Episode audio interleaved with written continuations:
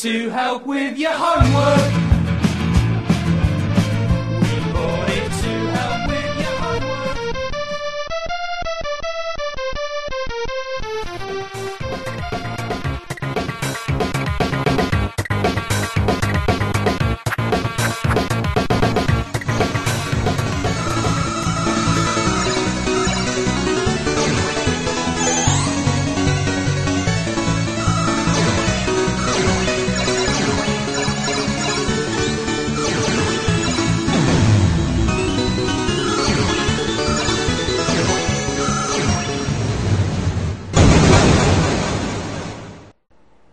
Retrocomputaria, porque velho é o seu PC.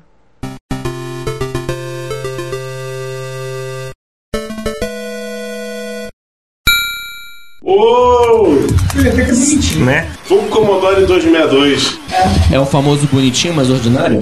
É quase isso, né, Ricardo? Eu conheço alguns mulheres assim. Ah, não, é impressão sua. São não? Não, que isso. Ô, vamos pra com esse comadre aí. Obrigado. Desculpa. Enfim, né? Commodore Plus 4, que inspirou um micro clássico nacional, TK95. Cara, não tem como 25, caralho. Não, TK95 é a cara dele. Por que, que tinha estamos Plus 4? Porque ele vinha com, na ROM, todo um Office Suite, ou seja, processador de texto, planilha, banco de dados e desenho. Escutou, Bill Gates? Ai, caramba! E nos Estados Unidos, onde foi realmente um, um fracasso retumbante, ficou conhecido como menos 60. Que era mais 4, era mais 4 menos 64. Qua- 4 menos 64 igual a menos 60. Pra quem passou da sexta série e sabe que é conjunto dos números inteiros, entendeu a piada. 64. Ele era, mu- ele era menos 60. Ricardo, por favor, não tente explicar a piada. Explica a piada, Ricardo. Sei. Eu tenho alunos que ouvem, e agora ex-alunos que ouvem o podcast, então assim, eu, Ah, alguns provavelmente eu preciso lembrar assim, um abraço pros meus alunos, tá? Aqueles que comem feno também. Aquele- é- é- é- assim, é esse- e aqueles que são inteligentes o bastante pra sobreviverem uma prova minha. São que nem o- o- alguns presidentes, né? Você tem que contar a piada, repetir e explicar pra poder rir, né? É, não, os alunos deles são daqueles que se você deixar o Windows na máquina, assim, principalmente se for um XP, eles vão querer ficar lambendo o monitor com o papelzinho de parede lá. Por isso que ele usa Linux nas estações, Ah, entendeu? às vezes eles botam aquele papel de parede que o próprio cachorro já lambe. Ah, verdade, verdade. Enfim, vamos voltar ao, ao, Plus, 4. ao Plus 4. 4 que tentou ser, ser o sucessor do lendário Commodore 64. Ele tentou ser o sucessor do VIC-20. Não, o sucessor do VIC-20 foi o Commodore 16, que é a versão capada do Plus 4. Putz, ainda existe uma versão pior do que ele. Sim! Quer dizer, como é que é o seguinte? Eu vou falar 16 do 116 do- e do Plus 4, na verdade eles são um- uma coisa só dentro da estratégia da Commodore Farinha do mesmo saco. de fazer versões mais baratas dos seus micros principais. Ou seja, quando tudo acabou, você chegou no fundo do poço, alguém jogou uma pá. Não, não, alguém jogou um MOS 8501 em vez de um 6502.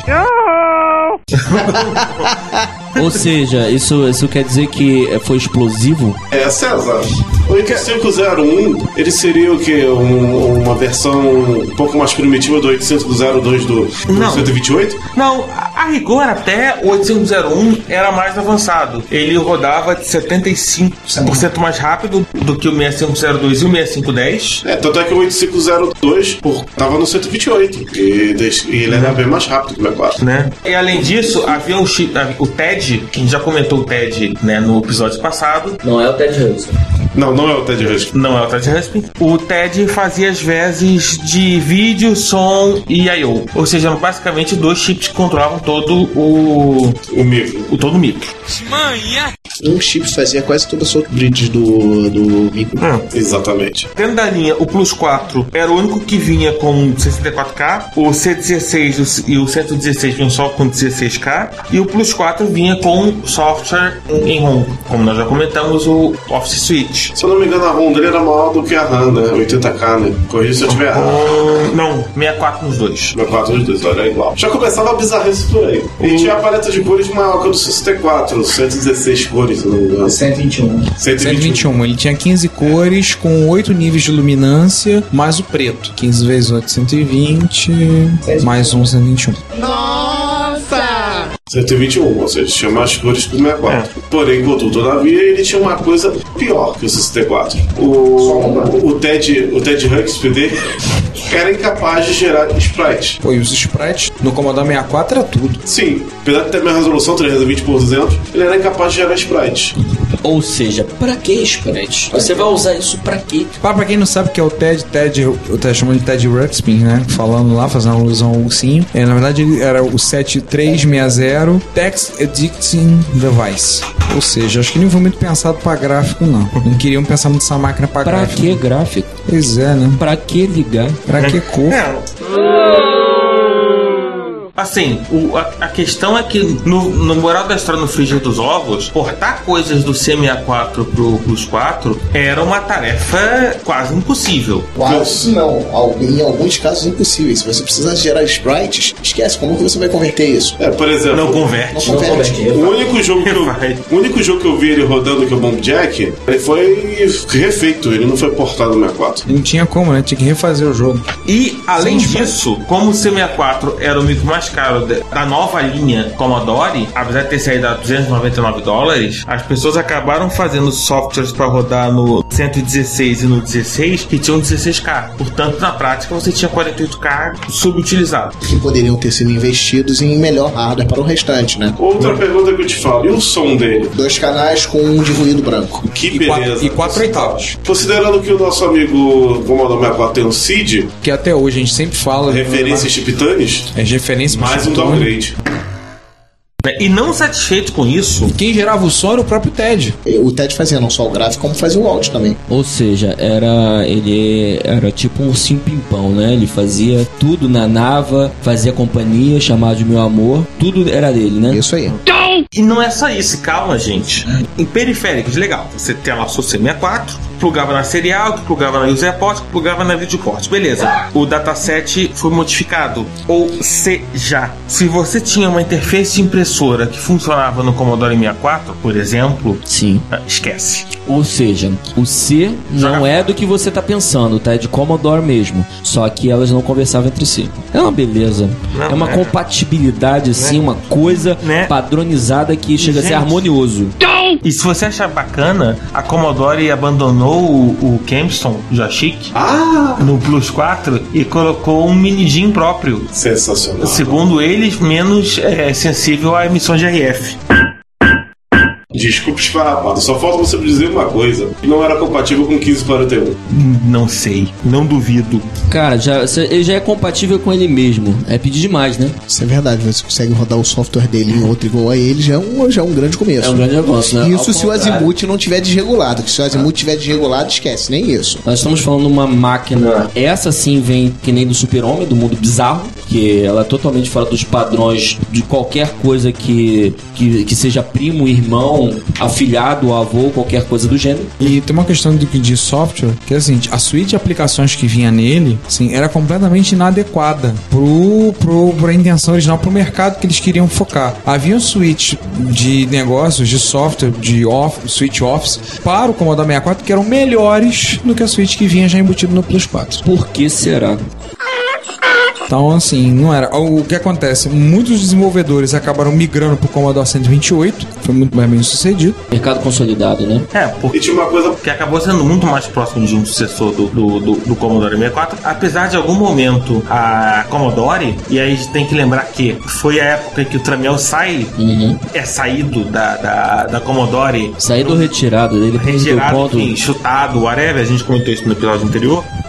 Ficou aquele momento de quem é que sobe né, dentro da Commodore. Tentaram vender o Plus 4 como se fosse um Commodore 64 e, obviamente, que não funcionou. É, de pegaram uma diarreia mental e transformaram num prato suculento de sopa. Aí saiu isso aí. Basicamente, em 85, o Plus 4 foi retirado do mercado. E o 128 deu lugar a ele, né? Eles aprenderam a lição, né? Passar a fazer a máquina como o 128, É. manter a compatibilidade com o que tinha de maior sucesso, que era o 64. Eu aprendi.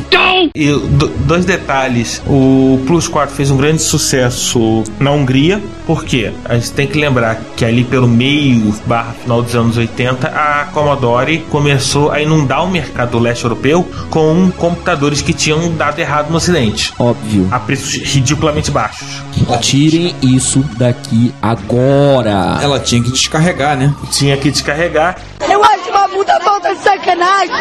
E de certa maneira fez um sucesso é, interessante, criou uma geração de pessoas que fazem software pro Plus 4. Provavelmente boa parte do pessoal que faz software para Plus 4 é húngaro. Sim, Tem é. aqueles nomes impronunciáveis dos húngaros. Ele diz assim, são uma parte adolescente que É. fizeram é, portes de vários go- jogos do Commodore 64, portes não oficiais para o Plus 4. Olha aí, bando de adolescente que me ouve, fica pendurado no Orkut, no MSN e fica aí não fazendo nada, querendo invadir os outros, hackear os outros. Vamos fazer uma coisa de útil, vamos aprender um pouco de programação.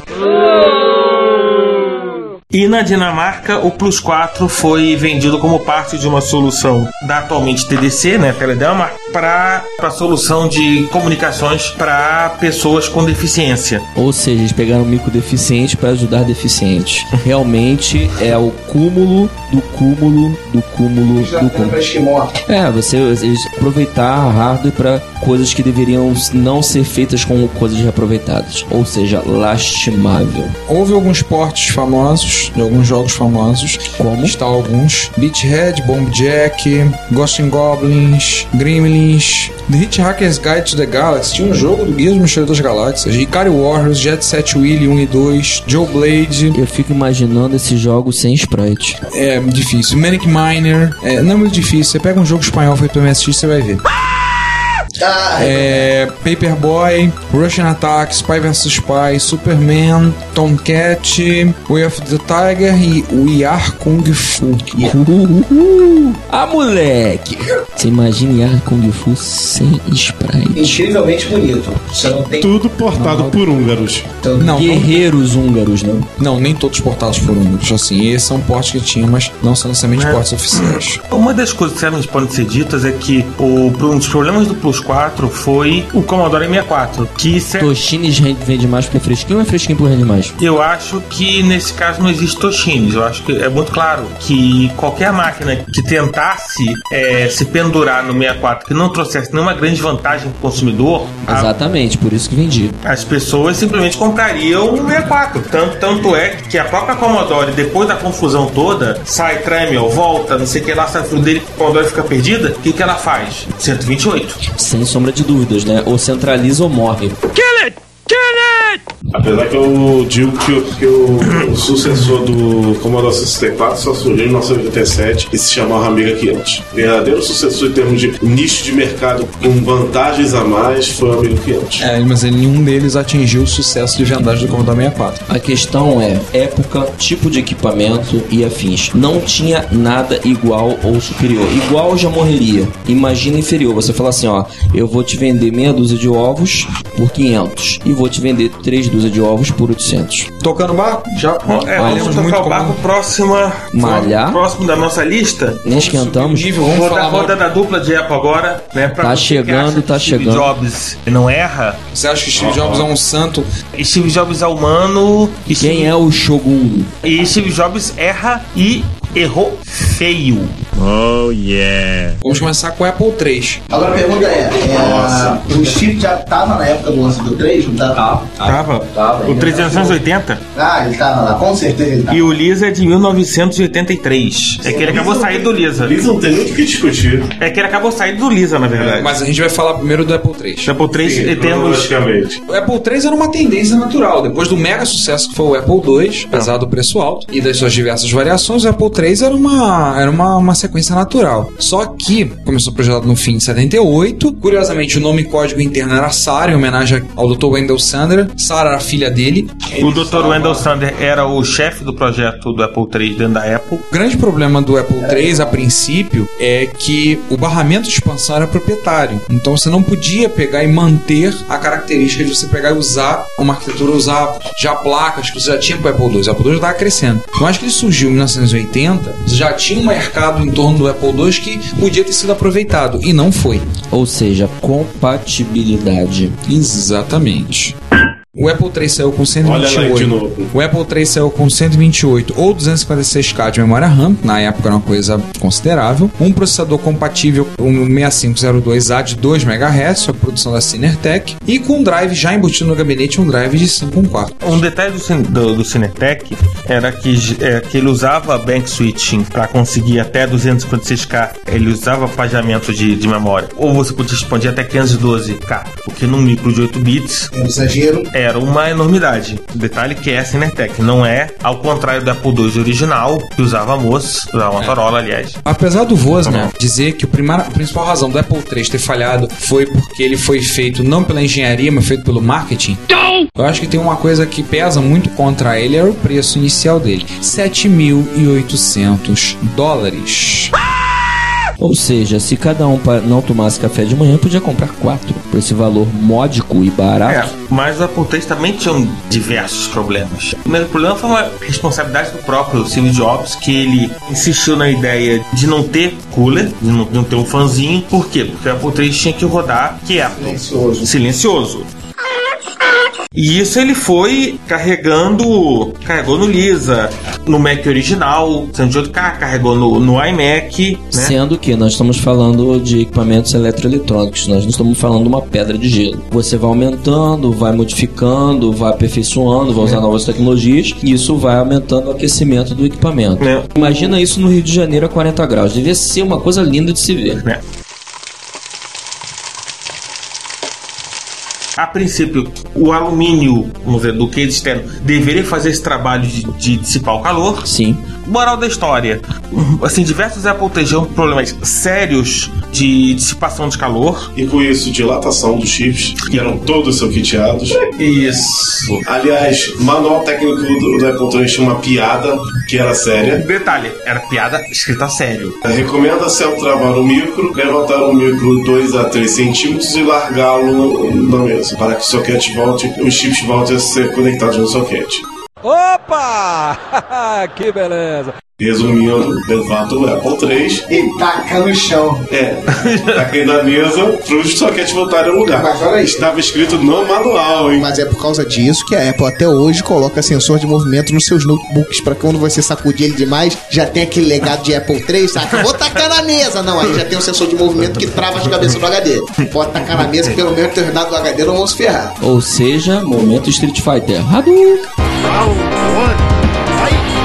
Acabou se descobrindo que o problema era realmente da placa lógica. A placa lógica tinha a tecnologia Fine Line que não estava tão desenvolvida assim. Da Confine. Não, né? César, Mas enfim, moral da história, não, cons- não conseguia encaixar, soquetear corretamente. Isso. E aí esquentava, bichinho saia pulando. César, duas perguntas rápidas sobre o Apple III para a gente é, sacramentá-lo. Um, Ou enterrado. em termos de resto das especificações dele, ele era igual ao Apple II, inclusive gráfico, modo gráfico, resolução. Não, era, era um pouco diferente. Para melhor ou pra pior? Era um pouco diferente. E a segunda pergunta, Não, acho que era melhor. tinha um raio da placa de CPM?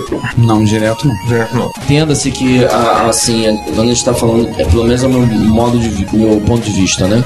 Ao meu ver, é um equipamento que ele evoluiu muito em muitos requisitos. Não que seja uma máquina ruim, porém com falhas gritantes. Como a gente disse, o Steve Jobs ele contribuiu e muito para dar o tiro no próprio pé. Bom. Como ele Não. mesmo grita até hoje, levanta a bandeira de N fatores, desde a parte de acabamento, qualidade, mas sacrificou coisas que não deveriam em prol do que ele achava certo. Havia, havia uma falha ridícula de controle de qualidade que era no Real Time Clock. O Apple III vinha, a princípio, viria com o chip de relógio da National Semiconductors, que não foi suficientemente testado pela Apple. Depois de muito Então- uso travava. E, Então, né, o controle da Apple teve também uma, uma contribuição considerável no- nessa falha. né? Além do mais, porque a Apple soldava o, o chip de relógio em vez de soquetar. Ao contrário dos outros, né? É basicamente. muito inteligente. Né?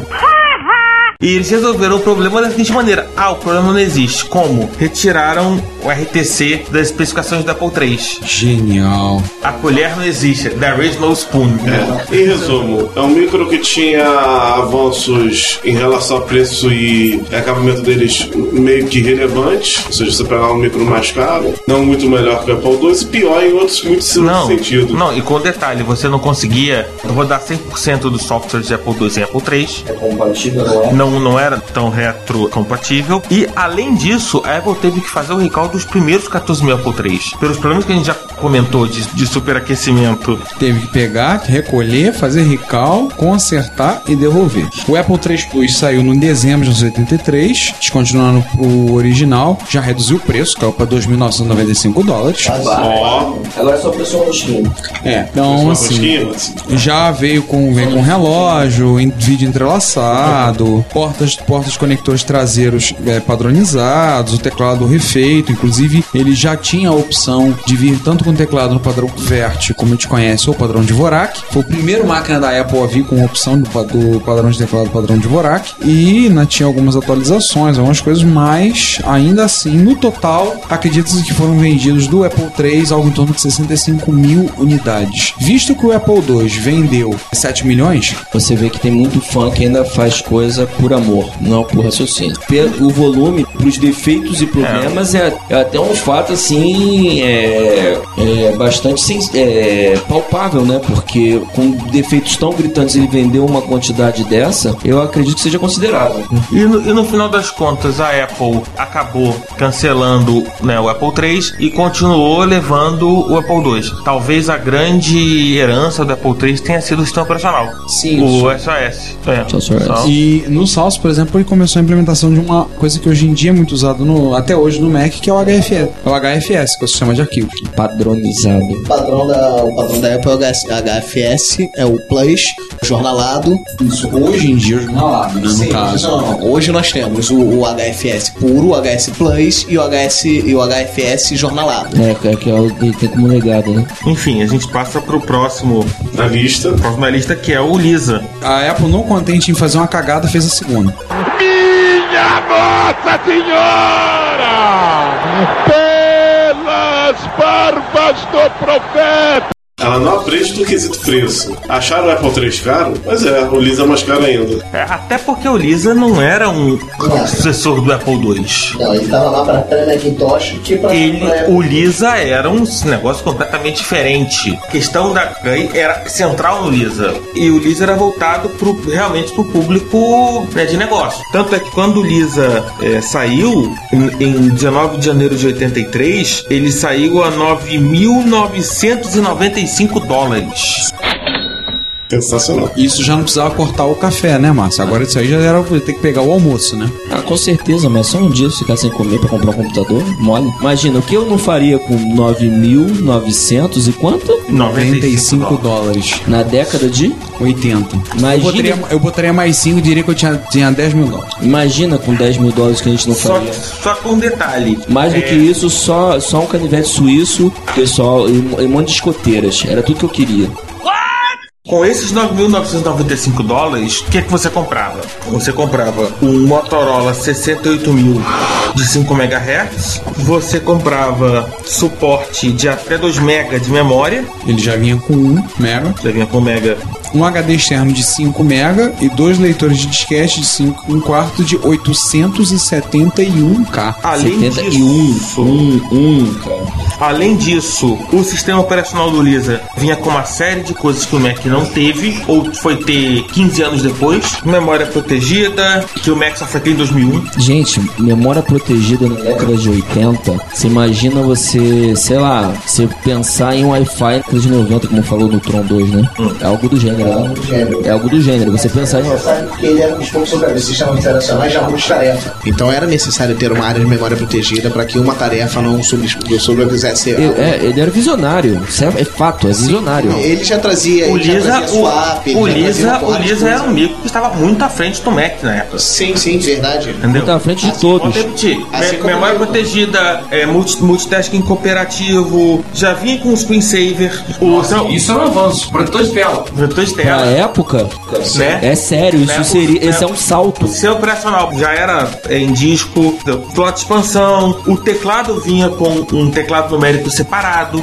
Era uma Isso coisa é luxo. essencial. Isso é coisa de luxo. Não, é um computador pensado pra negócio. Exatamente, é uma coisa de luxo, se você for pensar. Entendeu? que mais? Proteção contra a corrupção de dados. Já permitia diversos arquivos com o mesmo nome em diversos lugares. Ou seja, na- os rumores O Lisa já vinha com uma tela em alta resolução. pra época. Uma coisa interessante é o seguinte, a título de comparação, o Lisa saiu em 83 com 1 mega de memória. Em 1990, não, não era comum uma máquina sair com 1 mega de memória. Sete anos depois. Então, assim, era. Isso daí saiu com 1 mega de memória numa época de 96k de RAM, 64k de RAM era padrão, 128 era uma extravagância. E ele saiu com 1 mega, 1024k. Se você quiser pesquisar quando o PC saiu com isso, você dá uma olhada na época do 286, 386 e manda uma- uma- um e-mailzinho pra gente. Só pra você ter uma Enfim. noção de espaço-tempo.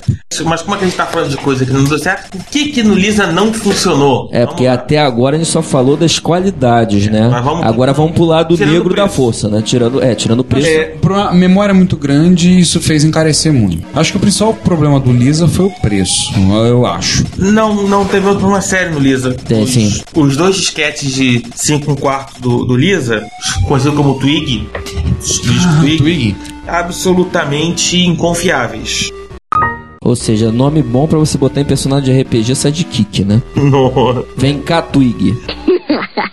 Twig, twig, twig. Além de exigir um disquete especial, eles eram lentos e não eram uma coisa mais confiável do mundo. Tanto é que depois de vender 6.500 Lisa, e obviamente depois da época o usuário reclamando, gastei 10 mil dólares numa máquina num drive que não funciona. Eles ofereceram uma troca, um, um caminho de de upgrade. Trocaram os dois drives Twigs por um disco de 3,5 de 400 cada Sony. Você troca essa banana por essa Ferrari? Sim! É o seguinte, olha Só com um detalhe, o disco 3,5 e você conseguia confiar nele, ao contrário do Twig. Você É. não conseguiu confiar no Mas aí, olha só a discrepância. que é? O, Concorrência do Mac. É. ah, sim. E o Twig era o seguinte, né? Só tem uma discrepância aí. O Twig guardava 871k. Você tinha dois discos de se- de 870k contra um de 400. Olha que maldade, cara. O legal também é o seguinte, né, cara? Você, a gente tá falando de um padrão totalmente louco, trocado por um padrão Sony, ao qual nasceu no MSX. Fato. E além disso, o, né, Pela Sony. a- assim, da série as coisas se emendam, o disco rígido de 5 MB original do Lisa era o mesmo disco rígido de 5 MB disponível para Apple III. É aproveitamento total do equipamento. Reaproveitamento de insumos. Entendeu?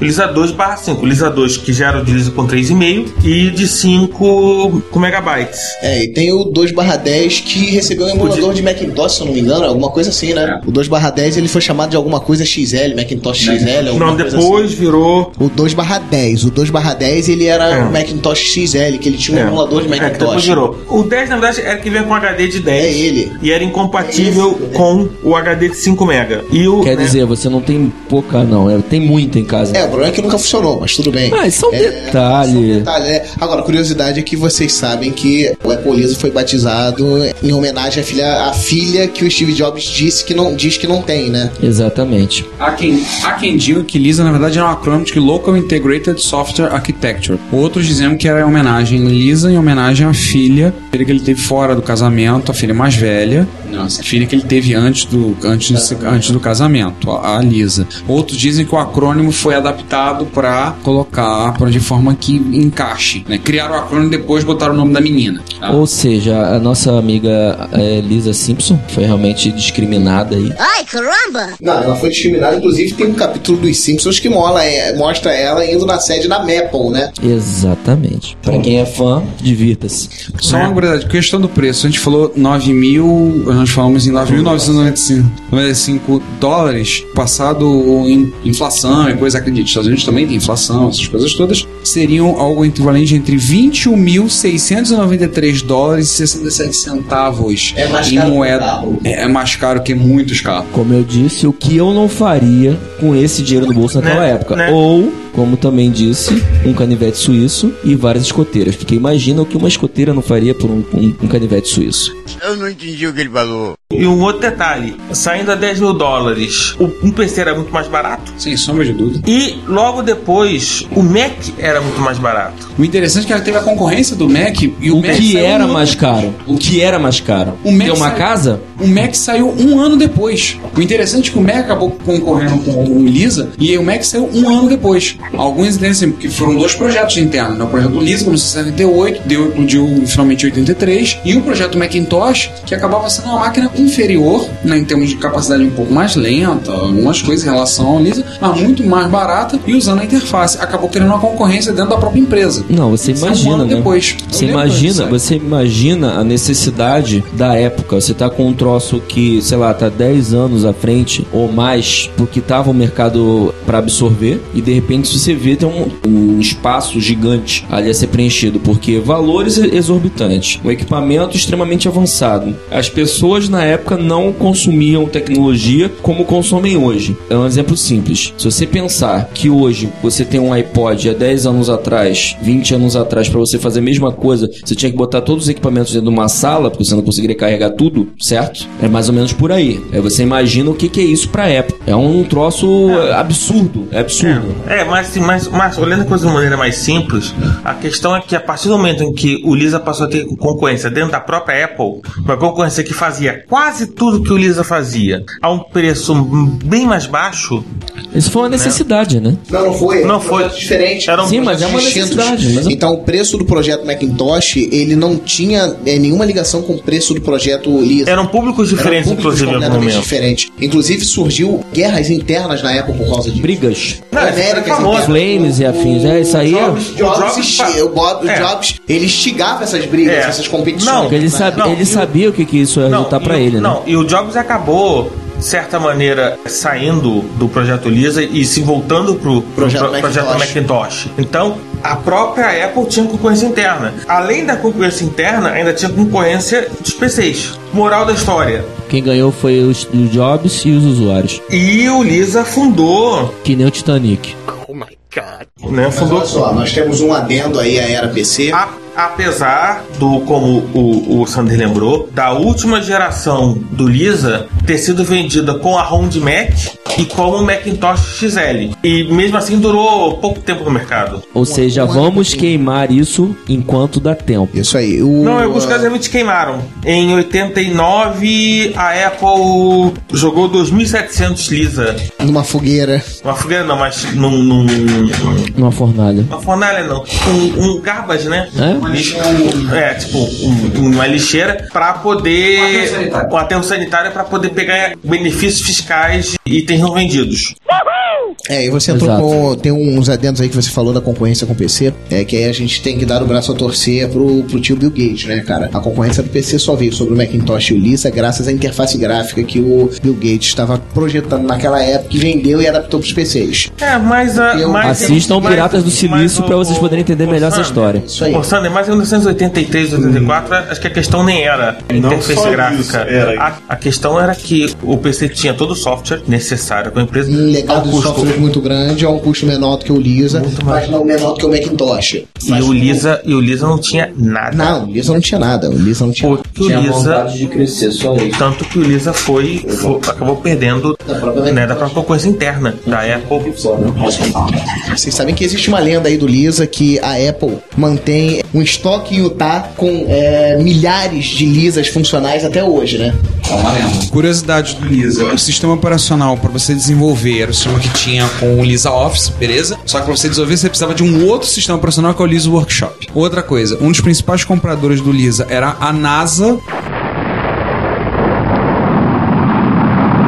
Porque usava o Lisa Project para gerenciamento de projetos e eventualmente teve algumas coisas, alguns projetos, algumas falhas. Ela teve alguns problemas a, a NASA quando o Lisa foi descontinuado. Escutou, Bill Gates? Escutou, Bill Gates? Outra. Você não entendeu, né? Project. Escutou, Bill Gates? Outra. A interface do Lisa contém elementos que até hoje a gente utiliza na interface do macOS X. Coisas que vieram agora. 20 anos depois, nós ainda utilizamos no macOS X. São elementos que você não tem em versões nenhuma de outros sistemas operacionais, principalmente da Microsoft. Coisas tipo o menu suspenso, é um menu suspenso centralizado para aplicações, lixeira, coisa que você tem agora. Agora que é, falando. Windows 3.1, 3. ponto sei lá. Não, nem o Windows 3.1, Windows 95 que veio surgir, Tu acha, lixeira. tu acha que o Gates vai ressuscitar o, o fantasma do, Natal passado? Não, de forma alguma. De forma alguma. Fechamos de Lisa? Enfim, acho Fechamos que tá bom, né? Vamos. Vamos pros PCs pra gente fechar por hoje?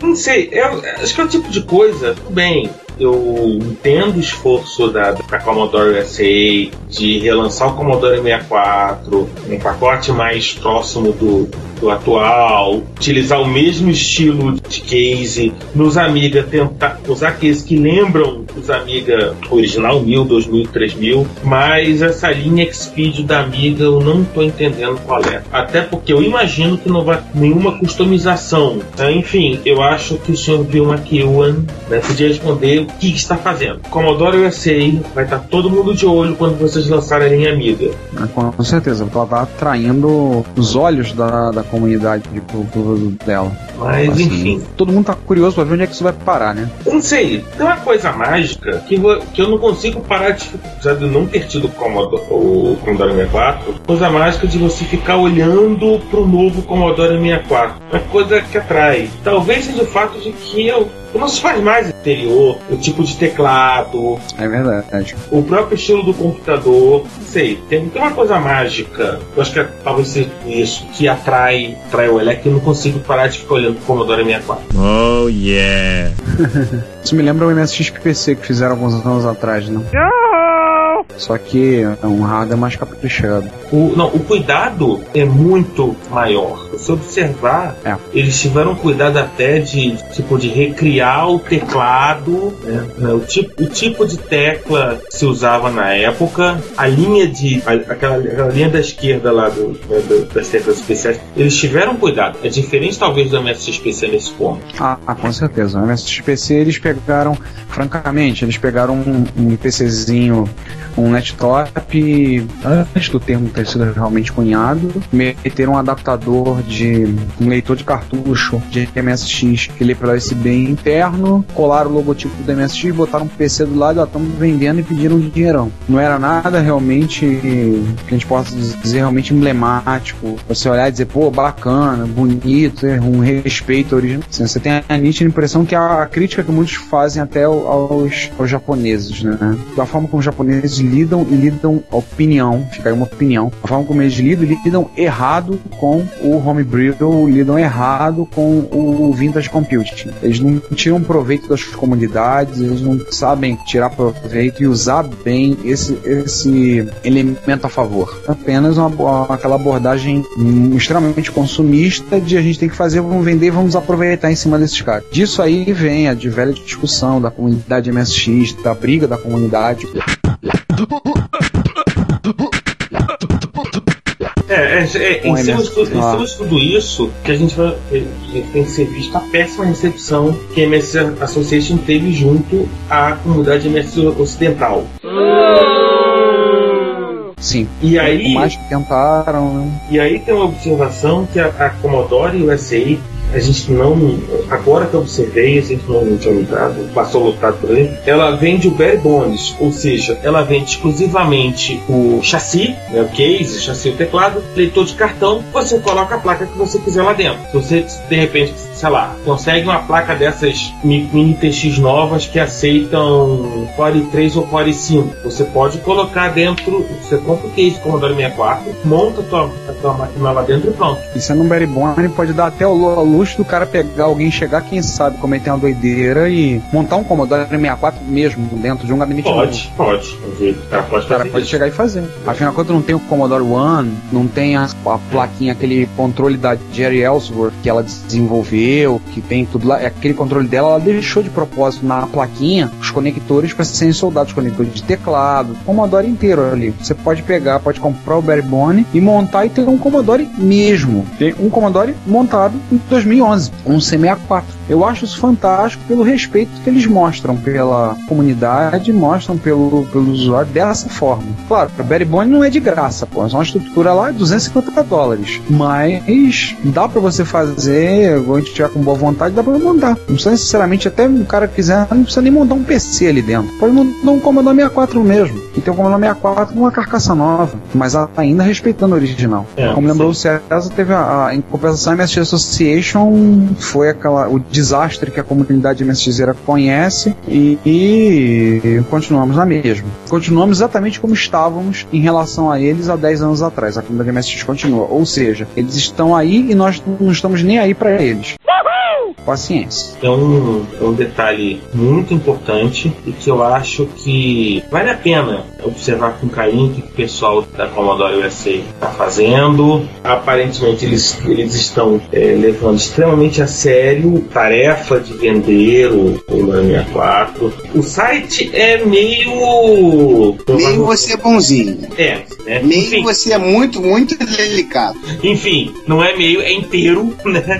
Mas tudo bem, a gente até passa. né? Eles, eles têm um fórum que estão montando para discussão dos compradores e né, eles vendem praticamente o mundo inteiro. Então vale a pena observar com calma. Por exemplo, eles ainda não, não lançaram o tal do Commodore OS, que eu não sei o que é. Ninguém sabe o que é, na verdade. Eu tenho impressão de que deve ser algum, a não ser que eles tenham mandado fazer o, o seu operacional, deve ser alguma versão de Ubuntu, versão de Linux. Mas como eles não Carregando direto com o emulador, né? em, em cima o emulador. Vale a pena é, rodar né, todo o, site e eu, sinceramente, eu espero que a Commodore USA tenha sucesso. Engraçado que a gente achou muito estranho. Eu lembro a primeira vez que a gente citou a Commodore SA ano passado, a gente falou Lembro. que a gente tava meio receoso, né? Você lembra, César? A gente falou Lembro. meio assim. E aí? Eu, eu lembro até do João, da reação do João. Meio assustado com o fato, mas eu tô começando a. tô simpatizando com o trabalho deles. Vou dizer que, É, que eles estão me conquistando. E aquele negócio que eu falar é fácil, o negócio é você colocar não apenas o site, mas o produto à venda no ar.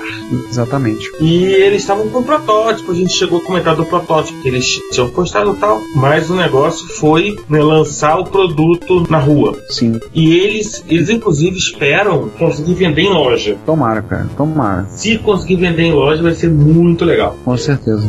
Eu, muitas vezes, eu espero que eles tenham sucesso e que se estimule outras marcas poderosas, mas que é, acabaram é, sumindo, a né, voltar e, e trazer, óbvio que não é o, não é e não vai ser nunca o que foi a época, porque né, o mundo mudou e essa coisa filosófica Kleber Machado toda. Mas, sim, assim, trazer um- uma, uma de ar fresco. né? Se você pega o Commodore, o Commodore 64, você coloca ele hoje junto, junto com o que, o que a concorrência vende, sei lá, em termos de computadores pessoais, tudo em um, etc. Apple, Sony, eh, Dell, HP, etc. Tal. É uma coisa muito diferente. Mesmo, mesmo os VIC, o VIC Slim e o VIC Pro, eles, eles têm um visual que se destaca. Sim. Então eu acho que assim, é uma coisa que acabou se tornando nova, né? Old New Thing. E eu realmente espero que eles consigam. Também, também espero, porque tô achando o produto deles muito, muito, bacana, muito bem acabado e é, pelo, pelo que eu tenho visto, assim, eles têm feito uma coisa que tem respeito pelo clássico, mas trazendo uma coisa atual, tomara, assim. E como disse o Sander, o Vic Slim realmente é muito bacana, é muito bonito esse cara. Bom, eu ficaria com o, o novo Commodore 64, mas realmente. E a cor preta, né, gente? Muito legal. Tem uma foto que eu- em- com o monitor que ficou fantástica. Sim, sim, tô vendo essa foto. Agora, se eu pegasse um Commodore 64 desse, eu ia pegar o Barry Bone e dar um jeito de montar uma placa de um Commodore 64 mesmo dentro desse gabinete. Acho que aí seria o máximo. Isso ia ficar muito sensacional. É, montar, sei lá, uma plaquinha num Commodore One, ou uma plaquinha dessas novas com B64, ou até customizar uma placa de Commodore 64 antigo montar dentro desse gabinete novo do Barry Bone. Ia Commodore One seria uma boa. Montar uma de Commodore One, inclusive por causa das possibilidades de você mudar ela para outro tipo de emulação, né? Outro tipo de FPGA, né? Ah, sim, sim. A gente teve a MSX Rio agora no dia 2 de abril de 2011. Agradecer a todos que estão nos ouvindo que estiveram lá. Foi um encontro muito bacana. Teve um evento muito importante no mesmo dia. Sim, é, foi o aniversário da filha do Sander.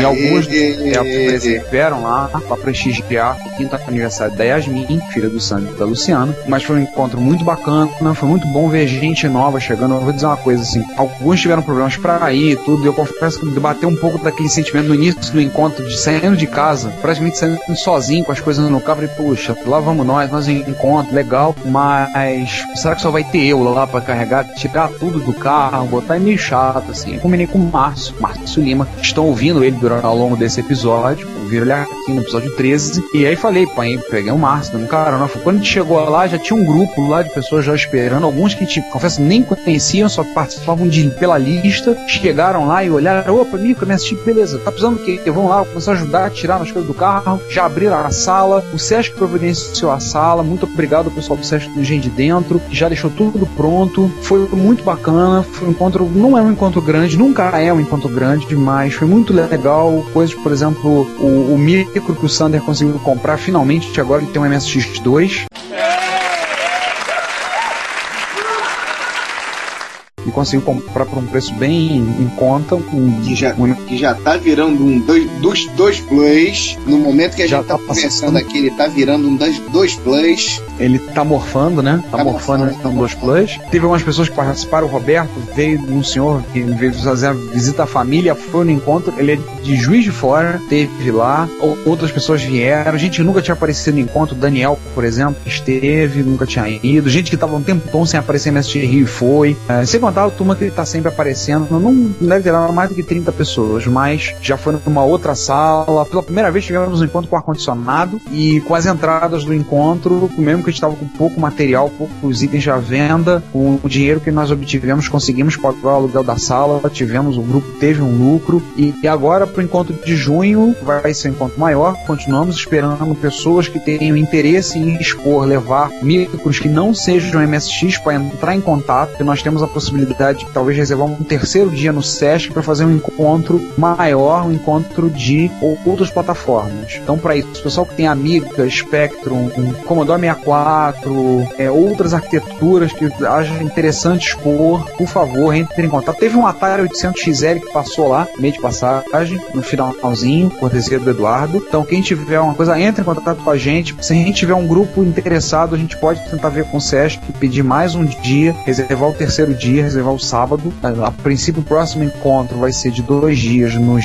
dias 23 e 24 de junho, quinta e sexta, e é feriado de Corpus Christi. E no dia 25, se a gente tiver um grupo de gente interessada em expor, tendo outros, outros micros, pessoal do Apple II também, se estiver nos ouvindo, a gente reserva mais um dia pro Sesc e a gente vai ter que sentar, conversar como vai ser em termos de custo, com o aluguel da sala a gente paga por dia, mas também quem quiser itens novos, camiseta, camisa polo e outras coisas, nós vamos ter disponíveis já para o encontro de junho. Já estamos vendo isso aí. E para o encontro de junho vocês terão disponíveis para quem quiser comprar camisa azul do boot e outros itens que a gente sempre traz. Tá? Então, agradecer a todos que tiveram presente, gente, como eu disse, que se renova. O legal do encontro de MSX é que tem uma renovação. Tem gente que não pode ir, mas acaba fazendo uma, um esforço e vai. Tem gente que às vezes tem, não tem dificuldade para ir, mas consegue ir. Tem gente que não ia não aparece há muito tempo e vai, gente que nunca foi e resolve e adora. Claro, tem sempre aquele bando de furões. Isso aí eu listo quase todos os meus alunos. Na semana todo mundo veio falar comigo: Ah, professor, eu vou, hein? Pô, professor, acho que eu vou passar lá. Não apareceu pra ninguém. Eu devia ter tirar um ponto de todo mundo que prometeu ir e não foi. Um ponto ou dois? Cara, Você na, ver- tira um na ponto ou verdade, eu acho que você deveria bloquear. Já que o dito cujo não foi na, no encontro, ele não deveria ter mais o direito de entrar em sala de aula. É, concordo. Mas já que é complicado fazer isso, acho que pode tirar um, tirar um ponto. Se ele não passar, no, se não for no próximo, tira dois.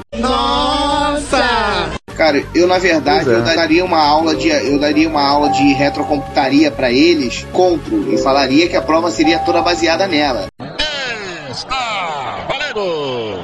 Não é uma má ideia. Eu tô pensando em fazer isso. Ou seja, alunos meus que ouvem retrocomputaria e sabem, já vão sabendo que eu estou com ideias macabras pra fazer com vocês. Contem comigo. Tá? Tem notícia suficiente para nossos ouvintes comentarem aí até ano que vem. Quer dizer, até a próxima edição, né? Até a próxima edição. Perfeito. Gente, aquele abraço. É, mais uma vez, né, meus parabéns a, a Commodore USA pelo Commodore 64, pelo Vic Plus, pelo Vic Slim. E Amiga, Amiga Incorporated. Pra quê? Pra quê? Pra quê? Pra quê? Pra que isso, Mister? Pra quê? Bem, whatever. Só pra terminar a noite, pra vocês aí que gostam de cálculos, matemáticas e afins, o que, que é pior do que cair um raio na sua cabeça? Cai um diâmetro na sua cabeça. Garoto esperto. E a gente É, cara, eu não, eu, eu não comi comida no bandejão durante quatro anos na faca no curso de matemática na FRJ. Ah, não, nem, quem fez isso, né? Não, não, não dava comida do bandejão, era- não era próprio para consumo humano. E aí também tem a outra, tem a pergunta pro programador, né? Você pergunta pra uma programadora gráfica se é menino ou menina, e o que, que ela responde?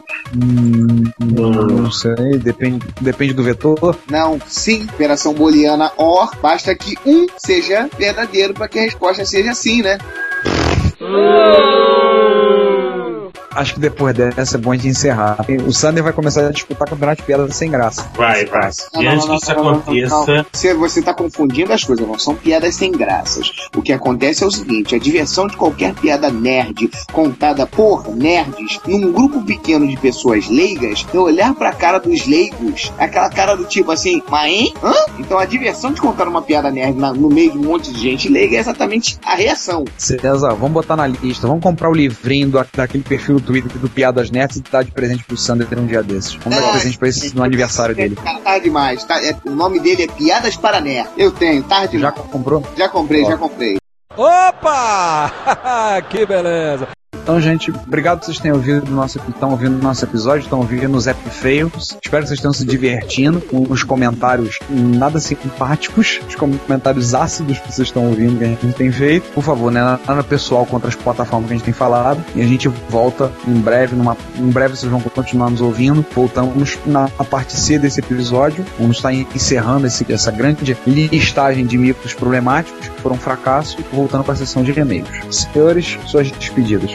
Mais uma vez, aquele abraço, né? E os recados que eu já passei continuam valendo. Um grande abraço, boa noite a todos. Obrigado por terem ouvido a gente mais uma vez. Desculpem pelas piadinhas aí pros trouxas, tá? Quando eu digo trouxas, são os leigos do Harry Potter. Não são trouxas na verdade, tá? Mas nada contra. Só por favor, ouçam o nosso podcast mais vezes. Vocês vão se inteirar sobre o que a gente está falando e vão ser menos trouxas. Um grande abraço, boa noite a todas.